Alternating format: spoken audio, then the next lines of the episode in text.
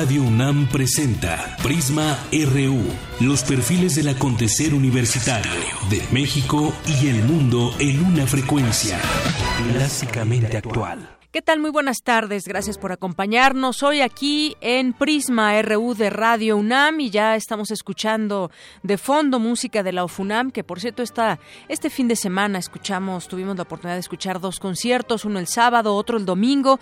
Más adelante platicaremos de, de estos conciertos que se llevaron una gran ovación a algunos de los, bueno, todos los músicos, pero en especial el marimbista, en especial también el tubista que estuvo eh, por ahí eh, complaciendo a la gente, tuvieron que salir de nueva cuenta al escenario. Ya le platicaremos con Dulce Wet más adelante. Vamos a escuchar un poco de esta música.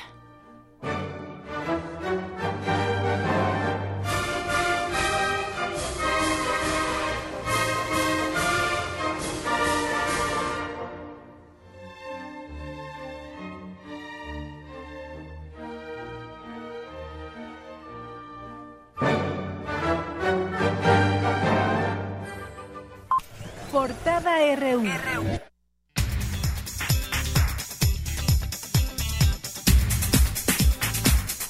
Y arrancamos con la información universitaria. El rector de la UNAM, el doctor Enrique Graue, anunció que la máxima casa de estudios tendrá un centro de extensión del Instituto de Investigaciones Jurídicas en Tijuana, Baja California.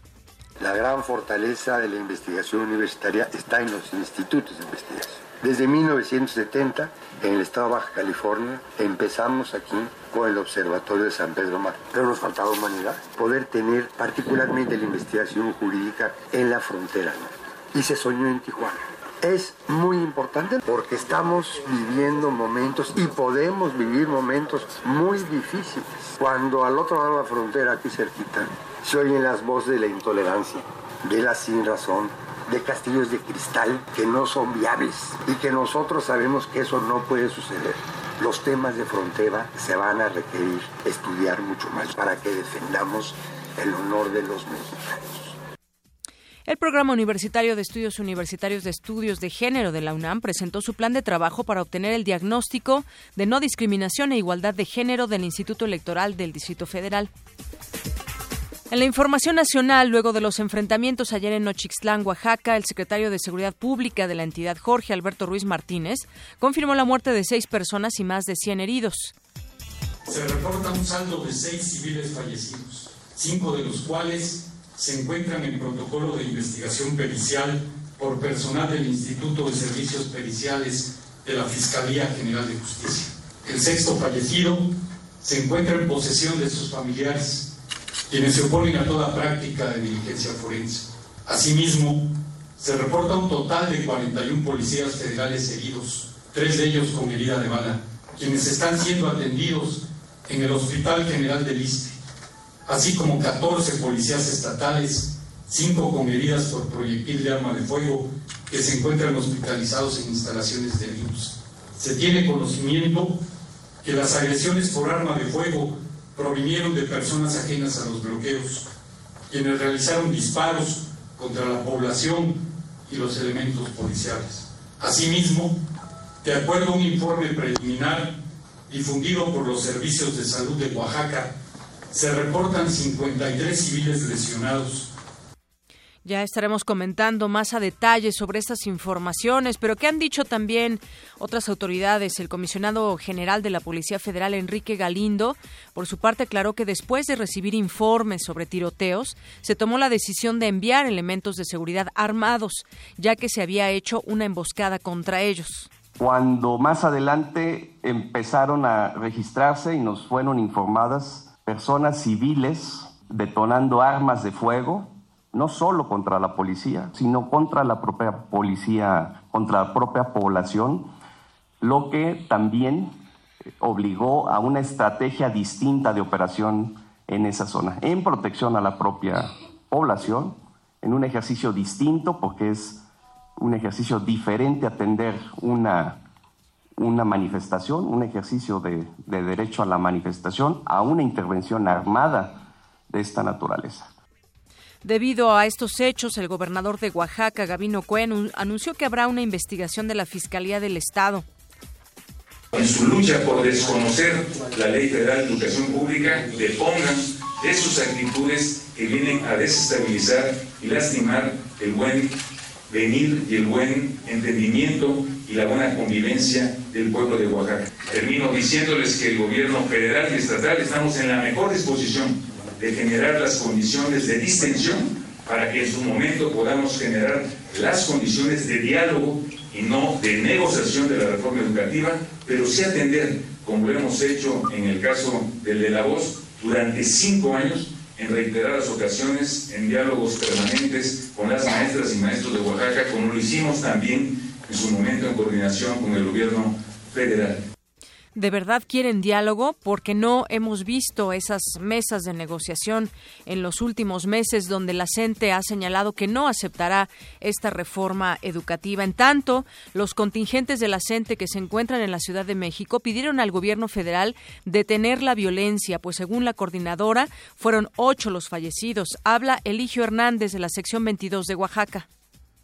Hacemos el exhorto, la exigencia al gobierno federal y estatal para que de manera inmediata instalen la mesa de diálogo, porque no pedimos otra cosa. Ante los medios le estamos diciendo al señor Nuño, a Osorio Chong, a Miranda, a Peña Nieto para que, y a Gavino, claro, en el caso de Oaxaca, para que eh, dejen ya el lenguaje de la violencia que están usando últimamente y que ya le paren a la violencia que están usando, por lo que hacemos responsable al gobierno mexicano de lo que pueda suceder, porque están usando balas de fuego en contra de los manifestantes. Eso eh, parece que ya da un perfil de una guerra abierta, declarada del gobierno mexicano en contra del pueblo de México.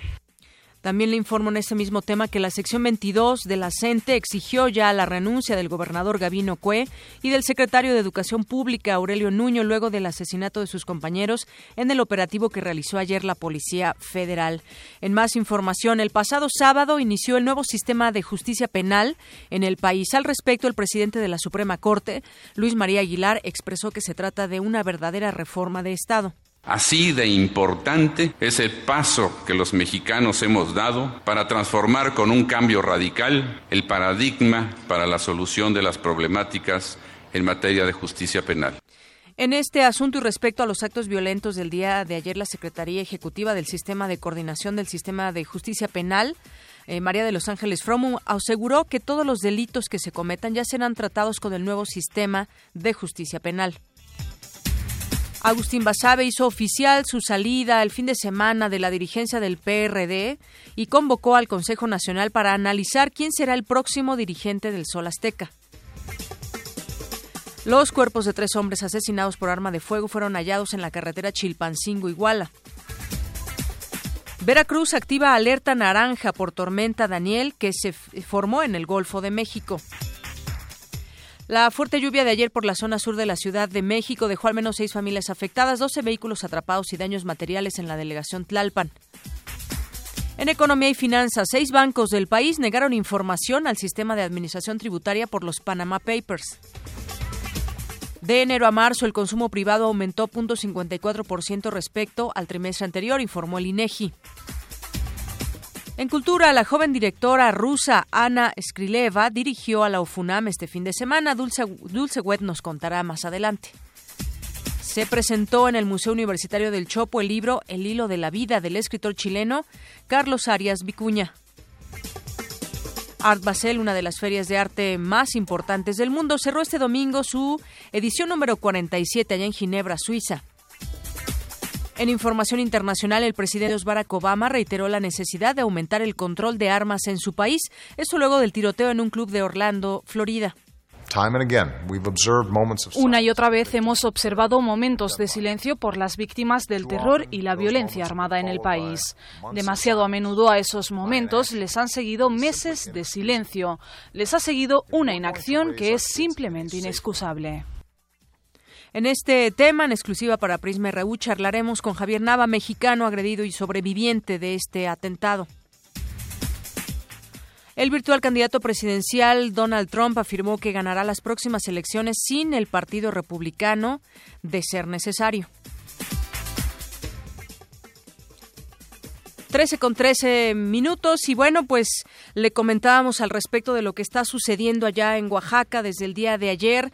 Mucha información que ha surgido al respecto desde ese momento y hasta hoy hasta hoy ya con las peticiones nuevas que está haciendo la CENTE de renuncias para el gobernador de Oaxaca y el secretario de Educación Pública y también pues las informaciones que han surgido de manera oficial de las propias autoridades al respecto de ello.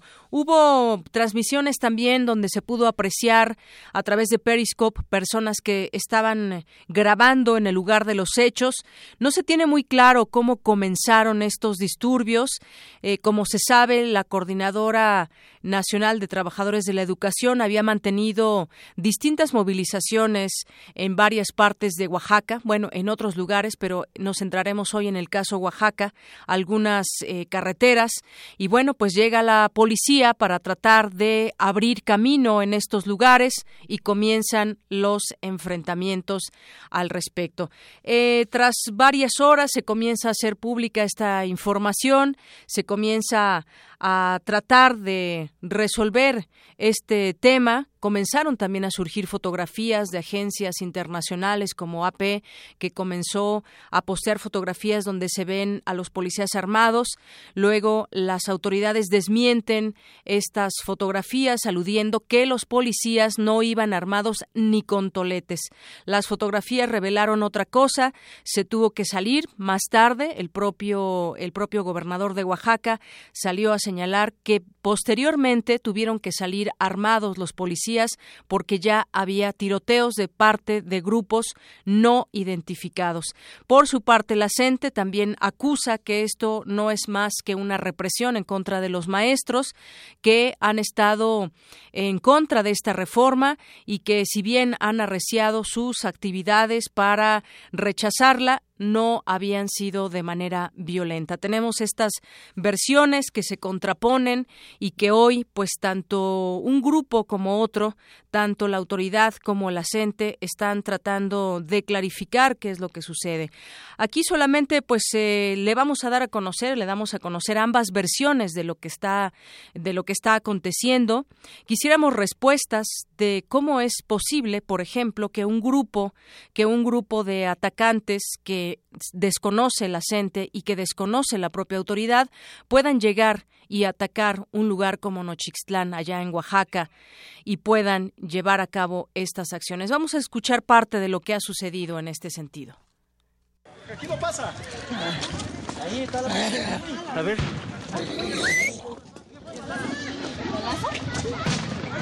Traen balas los ojetes. Pero no, no llevan efectivos eh, considerables en la parte de las bateas. Sí, nos lanzan, nos lanzan. Ya nos lanzan. Nos lanzan ya. Cuidado, cuidado con eso, cuidado.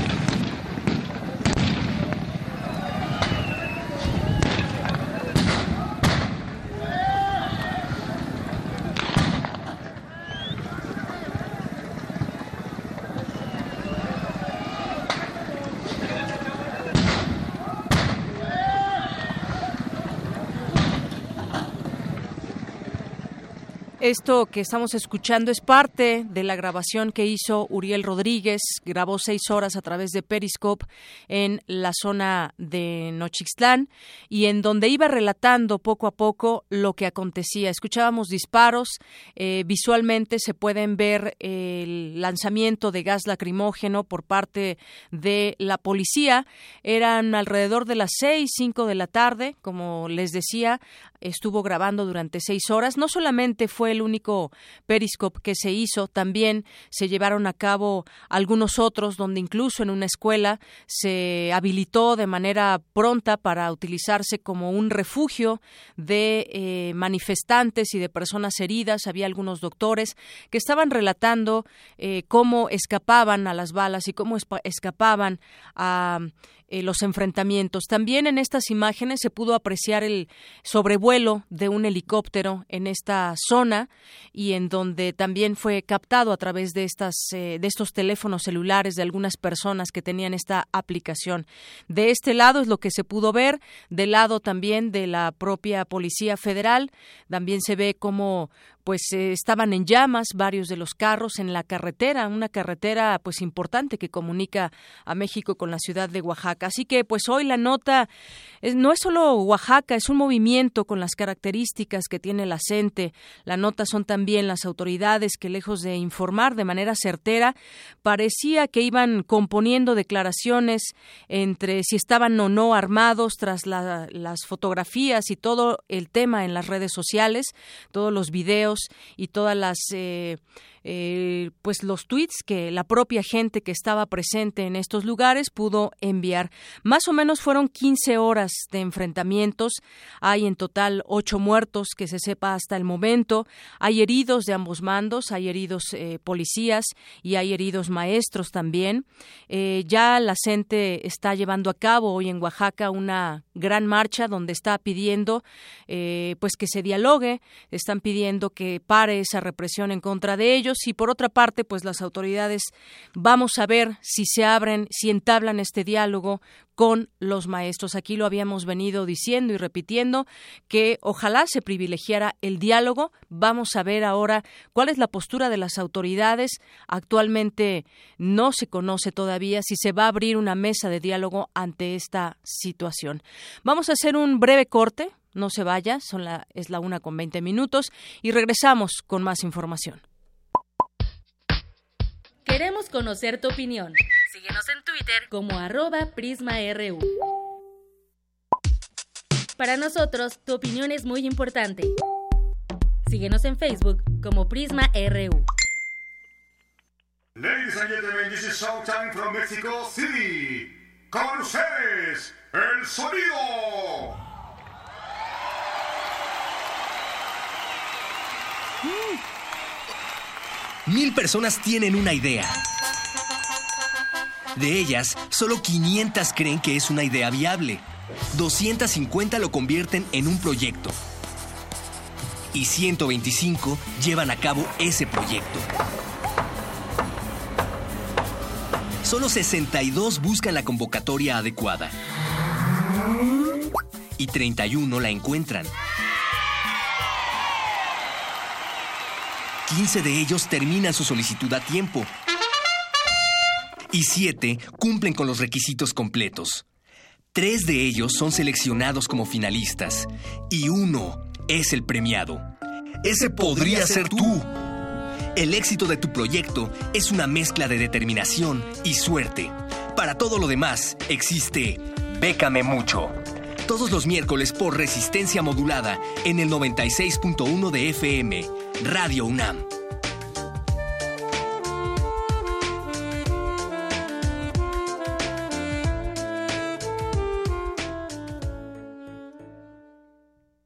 Hola, soy Eduardo Sacheri y estoy en descargacultura.unam. Visita descargacultura.unam y escucha lo nuevo que tenemos para ti. Novedades. Flora, Serafina y el escritor, en voz de Josefina Estrada. Pero púrate, ¿no ves que el viejo está en su cuarto? Vaya a querer el teléfono. Te recomendamos. Escucha el audio El matrimonio del cielo y el infierno de William Blake. Rintra ruge y sacude sus fuegos en el aire opresor. Nubes hambrientas oscilan sobre el abismo. Estrenos. Y ya puedes disfrutar gratis del curso completo de Sara Sefcovic, Mujeres que escriben. Si como vimos, primero se hostigó a las escritoras como a Sor Juana, se las ignoró como a Rosario Castellanos, se las acusó de frívolas y bajas calorías como a las mexicanas de mediados de los años 80. Hoy estamos totalmente otro momento. Todo esto y más a solo un clic. Visita www.descargacultura.unam.mx. Es cultura. Es gratis. Es para todos. Es para llevar. Es de la UNAM.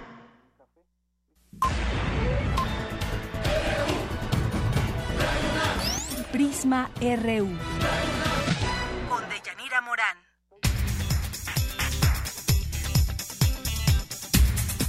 Regresamos con este tema, una con 23 minutos. También ha hablado en este, en este marco Margarito Medina, quien es de la Coordinación Política de la Sección 22 en Oaxaca, que se encuentra actualmente en el plantón aquí en Ciudad de México. Esto es parte de lo que menciona al respecto. El gobierno habla de una mesa de diálogo cuando hablamos de diálogo es que ellos nos van a decir, esta es la reforma y así se va a presentar. Nosotros decimos que no, tiene que ser una mesa de negociación donde nosotros podamos poner nuestros puntos de vista, por qué no queremos eh, esa, eh, la, la, reforma educativa, por qué no queremos eso, porque no es educativa, es laboral, no contiene nada de educativo, es laboral y lo que pretenden es corrernos a través de un examen que está diseñado para que el maestro no lo pase. Y los pocos que los llegan a pasar eh, se encuentran con cuatro cosas. Primero, renuncian a su sindicato, renuncian a su clave, están sujetos a un contrato de, inicio, de inicio y que tiene fin, que puede ser por el ciclo escolar. Y por último, se me fue la última es, es, se me fue la última, pero son, son, son cuatro cosas que, que, que suceden al maestro una vez firmando con ellos. Muy bien, pues parte, parte de lo eh, que están señalando los maestros de la CENTE al respecto de estas últimas acciones, le decía es Margarito Medina de la Coordinación Política de la Sección 22 en Oaxaca, al respecto de esta evaluación que hablaba, hoy publica, por ejemplo, la jornada una nota donde dice que senadores señalan fallas en la evaluación docente y dice que el Senado considera que la evaluación del desempeño de los maestros debe enfocarse en prácticas docentes que involucran las diversas habilidades y actitudes que cada uno de los profesores, así como la relación con los alumnos y la forma en que se atienden situaciones diversas que se presentan en las aulas. Una de las quejas de los maestros también ha sido que estas evaluaciones no son precisamente eh, pues temas que les saluden o que les tienen tienen que ver con el tema de estar al día en la información. Bueno, pues le comentaba también algunas otras informaciones que van surgiendo de parte de la CENTE, por ejemplo, anunciaron ya algunas acciones a nivel nacional durante la madrugada. Una de ellas es no marchar con Morena el 26 de junio. Será voluntaria la participación de los maestros. Continuarán con el paro indefinido y fortalecer el campamento nacional de la Plaza de la Ciudadela en la Ciudad de México. Exigen la libertad de los presos políticos. La Comisión Jurídica de la CENTE acudirá a la Comisión Interamericana de Derechos Humanos. Hay una, eh, se prevé una conferencia de prensa por parte de la CENTE para fijar una postura. Hay acciones a nivel estatal que se prevén y nacional en la Ciudad de México México, eh, mañana y el miércoles 21 y 22 de junio participar en la marcha por la defensa de la salud pública. Eh, también está la primera marcha estudiantil y de la sociedad civil en el Monumento a la Independencia, al Zócalo, el próximo 23 de julio a las 4 de la tarde, entre otras actividades y otras acciones que ya anuncian. Esto es lo que está, las posturas que podemos conocer al momento de la. Hemos tratado de buscar a alguno de los líderes. Están ahorita en el plantón. Incluso también estamos buscando la parte oficial para tener información de la propia, eh, de la propia Policía Federal al respecto de estos temas, como por ejemplo qué informes tienen de cómo comenzó este enfrentamiento y de dónde surgieron los primeros disparos y también pues el papel, por ejemplo, que jugó el helicóptero que sobrevoló esta zona. Esta y otras preguntas que quedan aún abiertas para tratar de conocer más al respecto de las acciones que se han llevado a cabo las últimas horas allá en Oaxaca. Y no tampoco dejar de lado pues la muerte de este reportero mexicano, Elidio Ramos Zárate, del periódico del Sur, que fue asesinado en Oaxaca por sujetos desconocidos mientras cubría las protestas de maestros contra la reforma educativa. Durante este ataque contra el periodista de 44 años de edad también murió otra persona, Raúl Cano López, y otra más resultó herida. El periodista se habla de que estaba en una banca cuando dos sujetos dispararon contra él con armas largas. Los asesinos viajaban en una motocicleta. Es lo que se sabe hasta el momento del asesinato de este periodista que cubría estas protestas.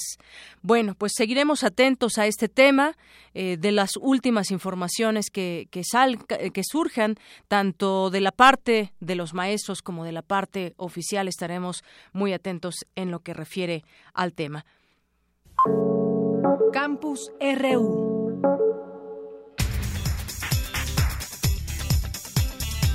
Y vámonos a otras informaciones. Me enlazo con mi compañero Jorge Díaz, que nos tiene información acerca de México, que sigue siendo el país más obeso. Los niños pasan cuatro horas frente al televisor en promedio y se alimentan de comida chatarra. Cuéntanos, Jorge, buenas tardes. Deyanira, te saludo, buenas tardes. Pues en México, millón y medio de niños menores de cinco años sufren de desnutrición crónica por la pobreza, marginación y porque habitan en poblaciones aisladas. El doctor Carlos Labastida Villegas, coordinador del Programa Universitario de Alimentos de la UNAM, dijo en entrevista con Radio UNAM que nuestro país es el primer lugar en obesidad infantil a nivel mundial debido, entre otros factores, al sedentarismo de nuestros niños que permanecen hasta cuatro horas y media frente a un televisor. En la celebración del 35 aniversario del POAL, el doctor Labastida se refirió al crecimiento poblacional y, en consecuencia, a la necesidad de más alimentos para los mexicanos. La población se, ha duplicado, se va a duplicar hacia el año 2020 este, de, lo que se, de lo que creció de 2010 a 2015. Es decir, entre 2010 y 2020 tendremos 15 millones más de mexicanos. A mayor cantidad de habitantes, es claro que tendremos una mayor demanda de alimentos y que eso tendría que estar ya en la agenda de los hacedores de política, los que hacen la política alimentaria del país, la política agropecuaria, para considerar esta necesidad que tendremos ya en el corto plazo. 2020 estamos a cuatro años de distancia. El coordinador del programa mencionó de Yanira que en el mundo hay 178 millones de menores de 5 años con desnutrición crónica y casi 4 millones mueren al año por anemia y enfermedades derivadas de la mala alimentación. En este contexto, el doctor Labastida Villegas eh, dio una noticia importante para la UNAM y la sociedad. El programa que él encabeza y otras entidades de nuestra casa de estudios trabajan para crear la carrera de nutrición que en la actualidad no existe y de esta forma cubrir la demanda de profesionales en la materia. Es el propósito, no existe en este momento, pero es, hay un interés por, por eh, generar nueva, una nueva oferta de, de, de, formación y particularmente señalaba yo que la nutrición este, es, es una posibilidad también hay un interés del programa de Estado de Alimentos de participar junto con otras entidades académicas de esta institución en una valoración para saber si es pertinente eh, buscar la, la, creación de una carrera de esta naturaleza. Pero no, no, no hay nada este, establecido en este momento, simplemente es un interés que trae el, programa y pues, lo veremos con las otras entidades que en la institución podrían participar con, con ello. El reporte que yo tengo de Yanira. Muchas gracias, Jorge. A ti, gracias. Hasta luego. Y ahora nos vamos con mi compañero Antonio Quijano porque nos tiene información de este día. Hoy es el Día Mundial de los Refugiados. Adelante, Toño. Buenas tardes. Buenas tardes, Yanira, a ti y a nuestro auditorio. Hoy es el Día Mundial de los Refugiados. De acuerdo con estimaciones de la ONU, más de 59 millones de personas en todo el mundo se han visto obligadas a huir de sus hogares a causa de conflictos y persecución. En nuestro país, esta situación requiere atención urgente, pues de acuerdo con el alto comisionado del Organismo para los Refugiados, ACNUR, en 2015 más de 3.000 personas, la mayoría de El Salvador y Honduras, solicitaron protección, lo que significó un aumento del 65% respecto al 2014.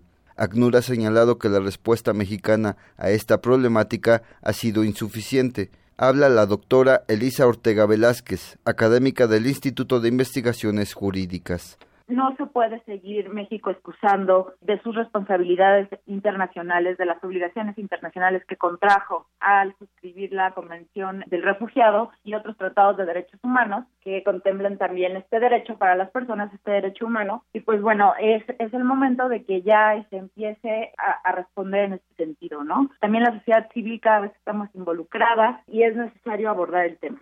Para la especialista, es necesario que México asigne un presupuesto suficiente a organismos encargados de atender este problema, establecer una coordinación interinstitucional y difundir los mecanismos para obtener la condición de asilo y refugio. Los datos indican que solo el 5% de las personas que pidieron asilo recibieron asesoría jurídica adecuada hay mucho desconocimiento por parte de la población migrante, por parte de sus defensores, incluso por parte de los cónsules centroamericanos que están aquí en el país y que día tras día lidian con, con esta población. Ortega Velázquez dijo que quizá uno de los sectores más vulnerables en este ámbito es el de las niñas, niños y adolescentes, sobre todo a partir del año 2014, cuando aumentó el número de migrantes infantes provenientes de Centroamérica. Hay que pensar que estos niños vienen huyendo de un contexto de extrema violencia en sus países vienen huyendo y entonces eso simplemente ya les da la oportunidad de que su situación se valore y sean considerados como candidatos para obtener eh, el estatus de asilados o refugiados en el país. Sin embargo, todavía falta mucho por hacer en México. Me parece que muchas veces subestimamos la capacidad que tiene el país para poder dar protección a las personas eh, que llegan huyendo de sus países por causa de un agente de persecución. En este caso, pues puede ser la violencia. Pensemos en, las bandas criminales como la Mara Salvatrucha. Como dato curioso de Yanira, déjame comentarte que en los próximos Juegos Olímpicos de Río de Janeiro habrá por primera vez en la historia un equipo de atletas refugiados que competirá bajo la bandera olímpica. Serán dos nadadores sirios, dos judocas de la República Democrática del Congo, un maratonista de Etiopía y cinco corredores de media distancia de Sudán del Sur. Hasta aquí mi reporte de Yanira. Muchas gracias, Toño, por esta información. El tema de los refugiados también, pues una crisis en este tema que hay en algunos, en algunos sitios del mundo. Trece con treinta y cuatro minutos. En otras informaciones nacionales, pues renunció o tuvo que renunciar Agustín Basabe al PRD. Se revela que fue o se eh, trasciende que fue traicionado, que este había sido un acuerdo que habían tenido entre los propios perredistas para anunciar los primeros días de julio su renuncia, sin embargo, pues tuvieron que hacerla un poco antes. Pero ahorita regreso a esta información. Tengo ya en la línea telefónica a mi compañero Abraham Menchaca, porque la situación económica eh, para muchos sigue siendo muy mala. Mucha gente ha tenido que cerrar sus cuentas. Platícanos, Abraham, buenas tardes. ¿Qué tal, Deyanira? Buenas tardes.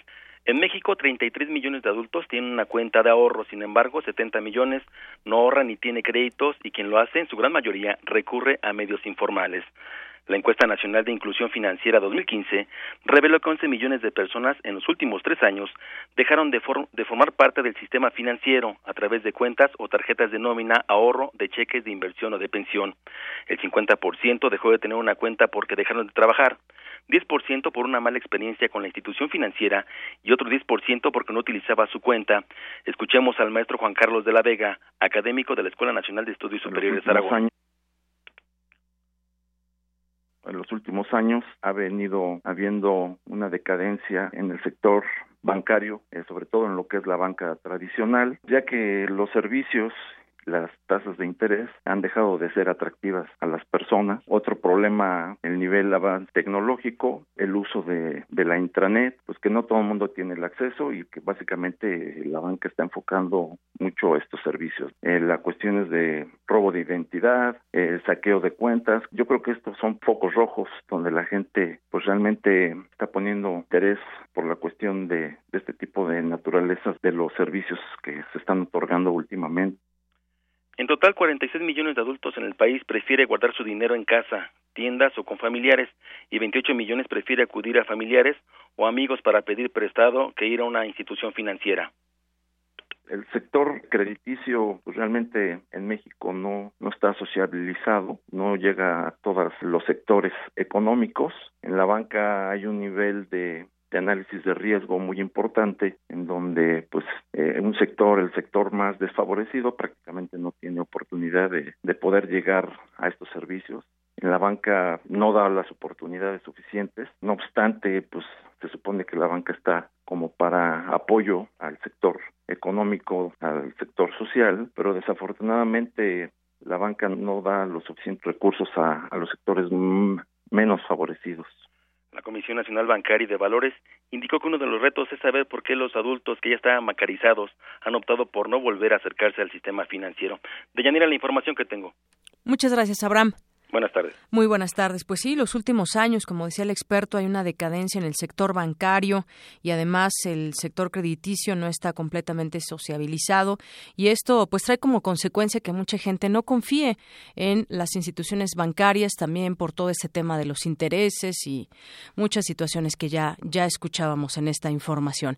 Le comentaba en otros temas nacionales al respecto de esta renuncia que se supo de Agustín Basabe al PRD ante algunas especulaciones los cambios de cambios drásticos en la presidencia del PRD, el coordinador de la corriente perredista Nueva Izquierda, Jesús Ortega, afirmó que el 2 de julio, con motivo de un Consejo Nacional de Análisis de Resultados Electorales, Agustín Basabe presentaría de manera eh, formal su renuncia a la presidencia nacional del Sol Azteca en una reunión privada de la corriente mejor conocida como Los Chuchos. Su coordinador nacional trazó la ruta a seguir para la renovación de la dirigencia del PRD y dijo que en los próximos días se va va a renunciar el presidente nacional del PRD y dice que nos lo ha platicado abiertamente, lo ha platicado y va a presentar su carta de renuncia. El fin de semana, Agustín Basabe dio una conferencia de prensa donde adelantaba esto, se le cuestionaba al respecto de esta eh, pues filtración que se hizo por parte de, de, Jesús Ortega y decía que pues él había le había comentado que pensaba que no había prensa en ese momento y bueno pues se tuvo que hacer antes este anuncio en una conferencia el fin de semana que acaba de pasar. Y bueno, en otros temas también, el sábado, muy importante, en los primeros minutos del sábado ya entró en vigor el nuevo sistema de justicia penal. Durante la ceremonia por la entrada en vigor del nuevo sistema de justicia penal, el presidente Enrique Peña Nieto aseguró que los mexicanos podemos y debemos sentirnos orgullosos por haber hecho realidad la transformación jurídica más trascendente de los últimos 100 años. El presidente hizo un llamado a los poderes legislativo y judicial, a los locales, a la academia y a las organizaciones de la sociedad civil para mantener la causa de la justicia penal como una prioridad nacional. Asimismo, señaló que para el nuevo modelo funcione, para que funcione, es indispensable contar con un mecanismo efectivo de evaluación y monitoreo ante los titulares de los poderes judiciales, federal, locales, legisladores, gobernadores y representantes de organizaciones sociales. El mandatario agradeció a todos los que participaron en este que llamó un cambio histórico histórico, que ya también pues surgen algunas críticas al respecto, pero esto fue lo que sucedió, este anuncio que ya se hizo en los primeros minutos de este sábado, que ya entró en vigor este nuevo sistema penal. Y bueno, me voy a enlazar con mi compañero Rafael Arce, que nos tiene información acerca justamente del nuevo sistema de justicia que no pretende ni perdonar o liberar a responsables de algún delito, sino proteger los derechos de las personas. Esto lo dijo María de los Ángeles Fromus, secretaria técnica del Consejo de Coordinación para la implementación del sistema de justicia penal. Rafa, buenas tardes, adelante. Deyanira, auditorio de Prisma RU, buenas tardes. Sí, mira, el gobierno federal y autoridades diversas tratan de pues de mandar el mensaje a la ciudadanía de que este nuevo sistema de justicia penal es lo mejor que nos pudo haber pasado en la materia. Por ejemplo, el eh, consejero de la Judicatura, Alfonso Pérez Daza, pues comenta que el asunto de las averiguaciones previas está eliminado, el asunto de las acusaciones por oficio están eliminados y que toda esta este nuevo sistema de justicia penal pues es una es una buena noticia para los mexicanos. Escuchemos al consejero Alfonso Pérez Data. De modo que el nuevo sistema penal acusatorio para poder garantizar que se defienda la presunción de inocencia para evitar que haya un inocente en la cárcel preventivamente, existe ahora un procedimiento en el que se pueden aplicar otras medidas para garantizar tres cosas. Primero, que no haya sustracción de la acción de la justicia del acusado. Segundo, que se garantice la seguridad de, de las víctimas o ofendidos. Y tercero, que no se, no se obstaculice la tramitación de un proceso penal. Y bueno, Deyanira, también en voz del presidente del Tribunal de Justicia del Distrito Federal, el magistrado Edgar Elías Azar, pues bueno, él le puso el dedo sobre la llaga. Es decir, él advierte sobre un posible encontronazo entre lo, la defensa de los derechos humanos de las víctimas, pero también de los acusados. Algo importante. Escuchémoslo por ejemplo, pues que puede haber un enfoque de trenes aquí, sí, sí lo puede haber, tenemos que ser honestos.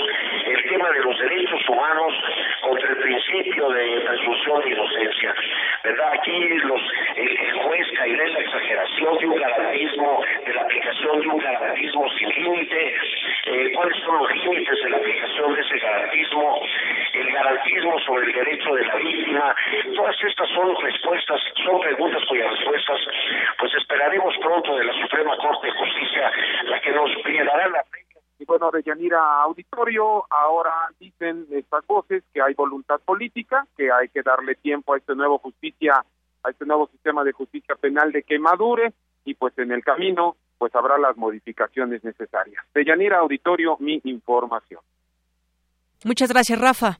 Buenas tardes. Muy buenas tardes. Una con 43 minutos. Le actualizamos la información acerca de Oaxaca. El presidente Enrique Peña Nieto instruye a la PGR a colaborar en investigaciones en Oaxaca.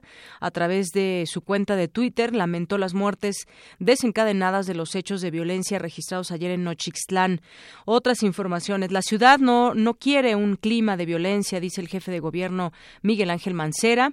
Eh, Secretaría de Seguridad Pública en Oaxaca reporta ocho muertos por la violencia, esto desde el día de ayer y la vuelve a actualizar en ese sentido. Prevé la CENTE que aumente el número de decesos. La Comisión Nacional de Derechos Humanos emite medidas cautelares por heridos. Asesinan a periodista del sur de Juchitán. Esta información que también le dábamos a conocer. Y también, pues en otros lugares, maestros bloquean la costera de Acapulco. Integrantes de la Coordinadora Estatal de Trabajadores de la Educación de Guerrero repudiaron los hechos violentos en Ochixtlán y dijeron que un contingente viajó a Oaxaca para apoyar a la gente. Aquí, pues solamente hacer un punto y aparte, si no se privilegia el diálogo, pues seguirán estos movimientos, por lo que vemos en varios estados y ya no solamente en Oaxaca. Seguimos atentos. Global RU.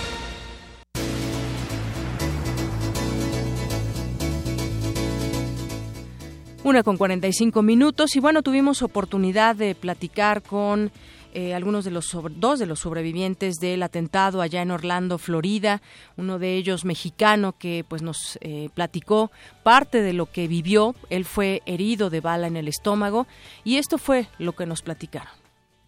Me da mucho gusto recibir vía telefónica desde Estados Unidos a Adrián López. Él es cubano y es uno de los sobrevivientes de esta tragedia que se vivió hace una semana y algunos días allá en Orlando. Adrián, muy buenas tardes. Muchas gracias por tomarnos la llamada.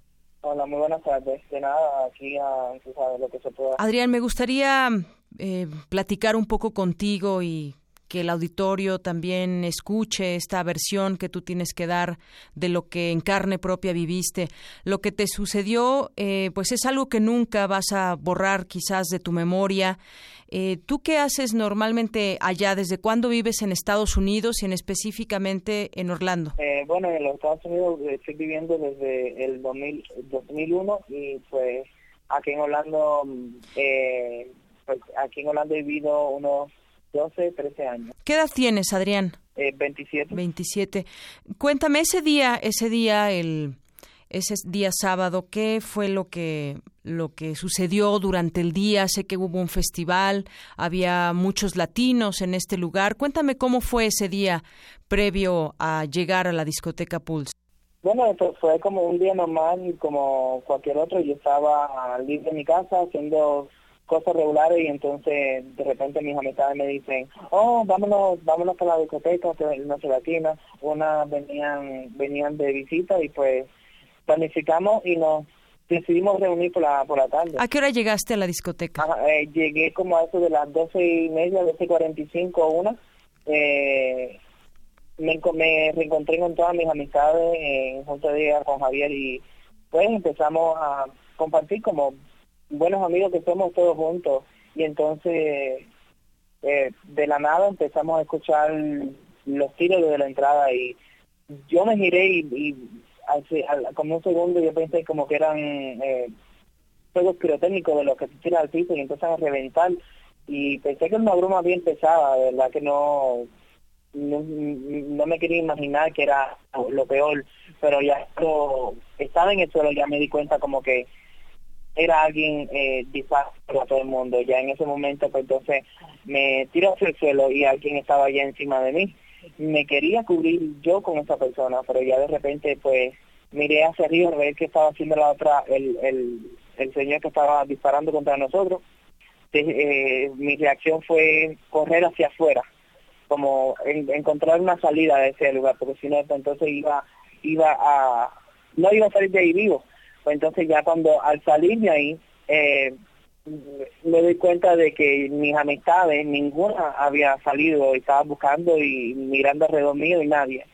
¿Cuántas personas más o menos había en el lugar en la hora en que comenzó el tiroteo? Eh, como una, tal vez 200, máximo tal vez 300, tirando un máximo de cuántas personas, pero un porcentaje correcto no sé. Muchas gracias, Adrián. Eh, Quisiera preguntarte, ¿está cerca de ti Javier? Esto, sí. ¿Podríamos hablar con él? Eh, sí, claro. Muchas gracias, Adrián. Hola, Hola, Javier, te habla de Yanira de Radio UNAM. ¿Cómo estás? Eh, muy bien, gracias.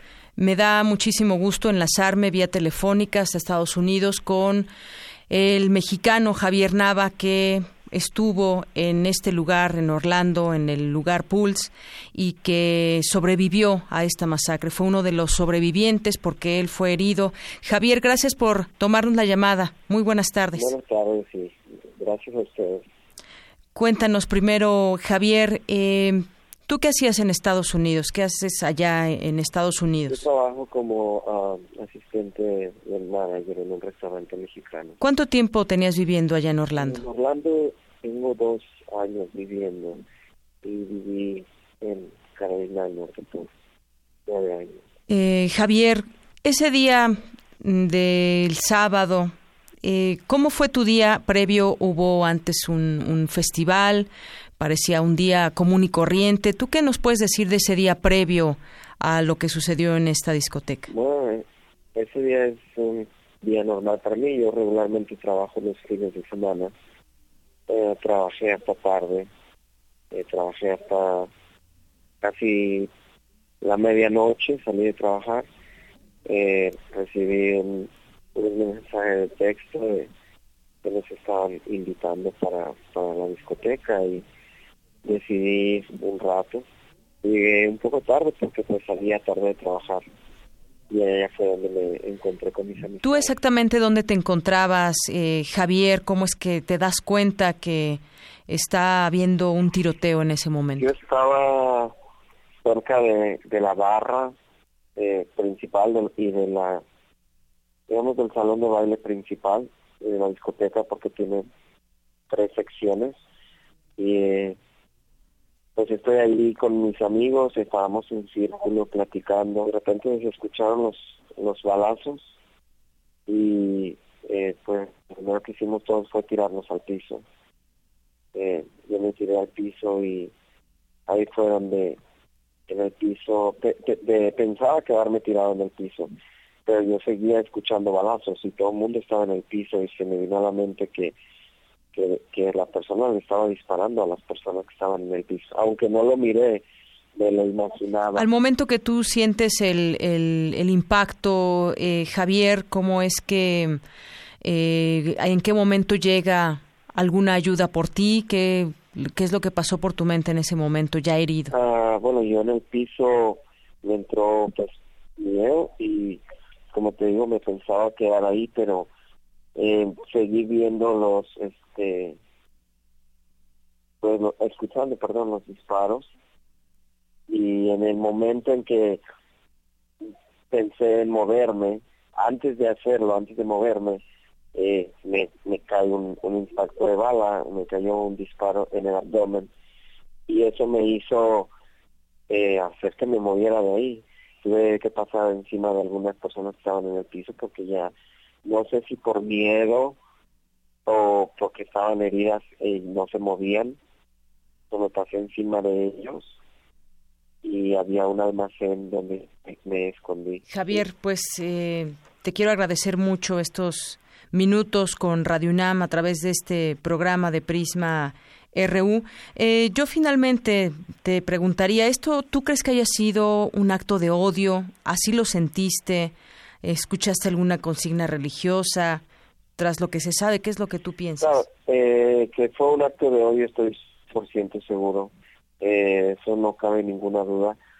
Eh, lo que sé es que no, lo que yo creo es que pues este acto de odio no es para la gente eh, de, ámbito gay, sino eh, era, desgraciadamente era una noche latina y teníamos tantas personas hispanos y bueno, de, todo, de todas las nacionalidades. Javier, pues te agradezco mucho que nos, que nos hayas platicado esos recuerdos para pues, un poco conocer parte de tu historia. Sabes tú bien que, pues desafortunadamente, cuatro mexicanos murieron y tú eres uno de los sobrevivientes. Muchas gracias por platicar con nosotros. Gracias a usted por su, por su tiempo. Hasta luego, que estés muy bien, que te sigas recuperando. Vamos a hacer un corte y regresamos.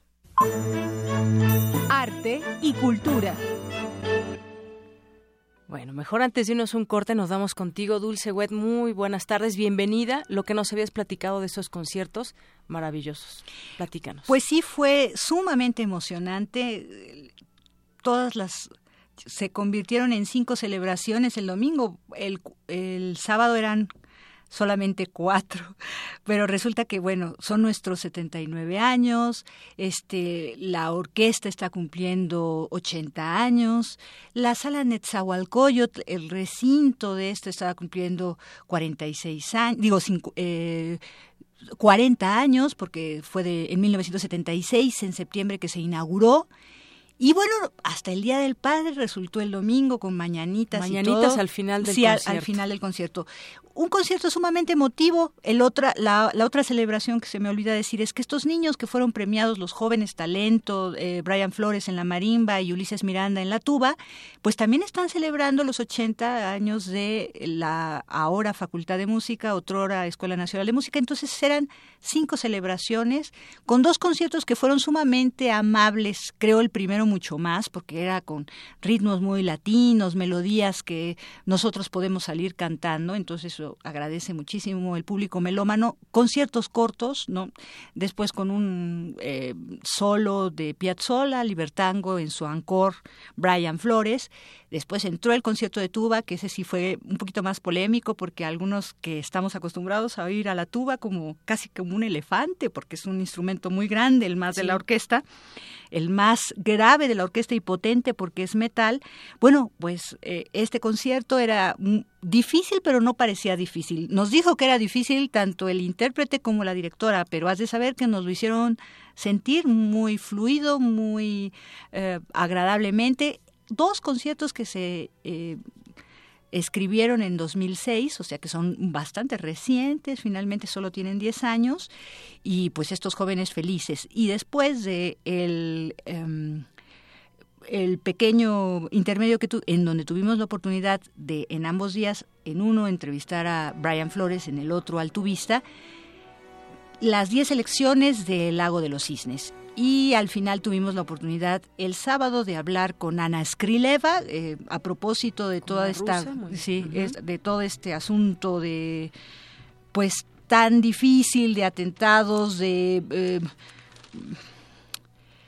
falta de respeto sobre todo a la libertad, a la individualidad, a la, paz, a la, armonía cívica, pues eh, déjenme contarles que ella eh, tiene un proyecto apenas emprendido en 2014 que se llama Classics for Peace y entonces dice que se quiere llevar inclusive estos jóvenes intérpretes para que toquen en orquestas. Clásicos ella suele, por la paz. Sí, clásicos por la paz, en donde suele tratar de... Em, eh, subrayar o inducir a que eh, quienes están en conflicto dialoguen, y entonces una manera de invitarlos es cuando sus jóvenes talentos de ambos países están tocando en una orquesta. Entonces, este, creo que es un, un gran proyecto que espero que le salga muy bien. Y bueno, estuvimos encantados verdaderamente todo el equipo, todos los músicos. Este, en el último concierto tuvimos la oportunidad de entrevistar al maestro Fernando San Martán, que es el director de música de toda nuestra universidad, y él nos platicó de todos estos proyectos de primero tuvimos en la primera temporada eh, la parte mucho más romántica, ahora está el siglo XX, el próximo fin de semana, y es el último concierto de la temporada. Tendremos la Sinfonía Turangalila de Olivia Messiaen, que es verdaderamente una obra grandiosa, la única, la única obra de amor profano en la que escribe este hombre. Ya nos irás platicando. Y es una maravilla. Entonces, bueno, pues para quienes puedan, para quienes quieran, este, invitadísimos. Muy bien, pues gracias Dulce Wet, muchas gracias y nos escuchamos pronto. Claro que sí, gracias Deyanira, hasta, hasta luego.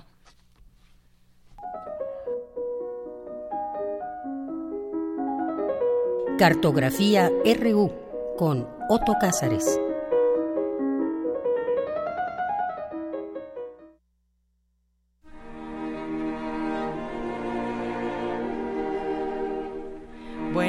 Vamos ahora con nuestra cartografía. Ya está aquí Otto Cázares con nosotros. Otto, adelante. Bienvenido. Querida Deyanira, buenas tardes. Aunque no sé qué puedan tener de buenas cuando Después el eco de, todo lo que de hemos las visto. balas aún siguen Claro. resonando, cuando el gas aún se respira en el ambiente y cuando la práctica del tolete nos dejan íntimamente convencidos de que podemos esperar lo peor después de un golpe de autoritarismo que desde luego hay que exigir que cese. Así es. Eh, en esta cartografía yo quisiera reflexionar eh, críticamente acerca de la insurgencia magisterial y la Secretaría de Educación Pública. Eh, lo diré de entrada y ya después lo iré desarrollando. La mejor lección de los maestros, la mejor lección de estos maestros, es hacernos saber que no sabemos qué es la ética, qué es la crítica y sobre todo qué es la utopía. Y de inmediato ya puedo eh, oír a alguien cuestionándome. ¿Y tú crees que la insurgencia magisterial se funda en la ética, en la crítica y en la utopía? Y yo le voy a contestar a este que me cuestiona imaginariamente que la mejor de las lecciones de estos maestros, que cambian las aulas por las calles, no por gusto, por cierto, sino por malestar, es hacernos saber que fuera del aula, fuera del ámbito teórico meramente discursivo, no sabemos qué es ética, qué es crítica y qué es utopía. Y esto es fuerte. Eh, son estos tres factores, ética, crítica y utopía. Juntos los tres. Dos solamente no funcionan. Y si además el Estado anexa violencia a través del ignominioso eh, instrumento que es la policía, entonces todo se va al carajo. Pero vamos por partes, que he dicho cosas fuertes que necesitan desarrollo. Eh, el gran filósofo alemán Ernest Bloch, eh, que tiene una obra maravillosa en tres tomos, que es Principio Esperanza, hace en esta obra una profundísima investigación acerca de la utopía en el pensamiento humano.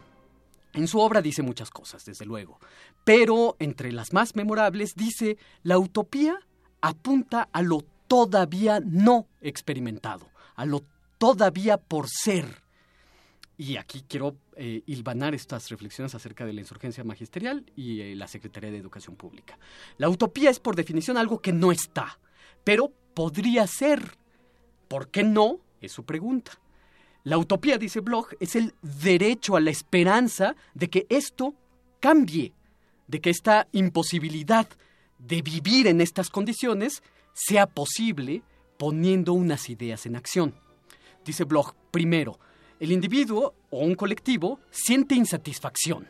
Es el hombre rebelde de Albert Camus que dice hasta aquí, ya no más, ya no, hasta antes sí, ahora ya no. Segundo, el individuo o el colectivo insatisfecho hace un análisis crítico de todo lo que en lo social considera disfuncional. El orden económico, político, erótico, educativo. Tercero, viene una rebelión contra el orden. Pero aquí hay algo muy importante. Esta rebelión no siempre es violenta. Hay rebelión, dice Bloch, rebelión poética, hay rebelión filosófica, artística, erótica precisamente. Y aquí, hay que decirlo, el Estado actual sí administrará violencia para conservar las cosas como están. Luego dice Bloch, viene una cuarta, que es una propuesta de la realidad liberada de opresiones, y quinta, un programa de acción para transformar la realidad.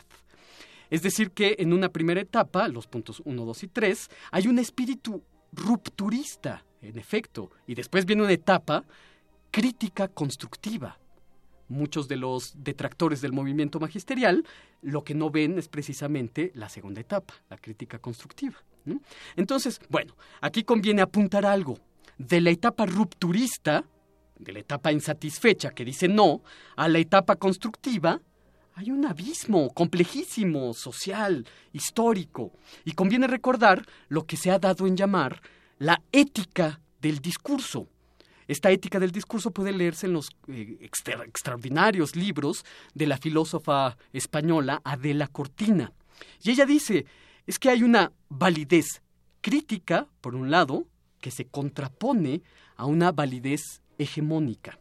Por ejemplo, eh, el pobre que tiene hambre alza un reclamo de validez crítica contra la validez hegemónica del Fondo Monetario Internacional, por ejemplo. O el magisterio alza un reclamo de validez crítica contra la validez hegemónica de la Secretaría de Educación Pública.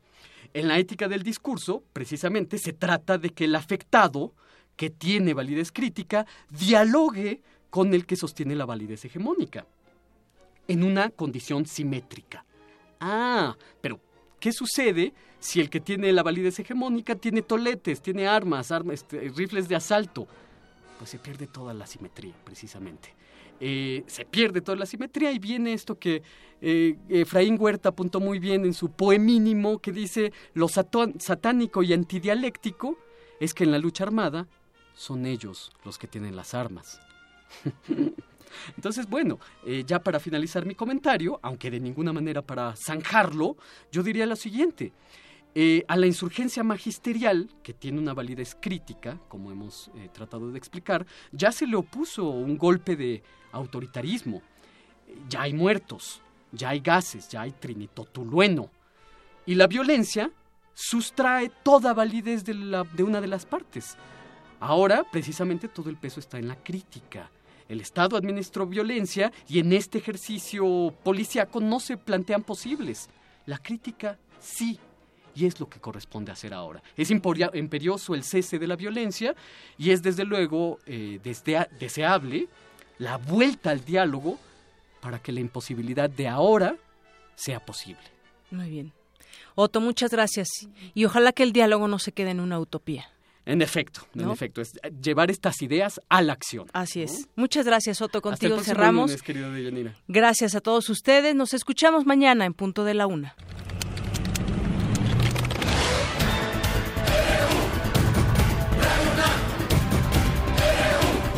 Prisma RU, los perfiles del acontecer universitario de México y el mundo en una frecuencia. De lunes a viernes, de una a dos de la tarde. Radio UNAM, clásicamente informativa.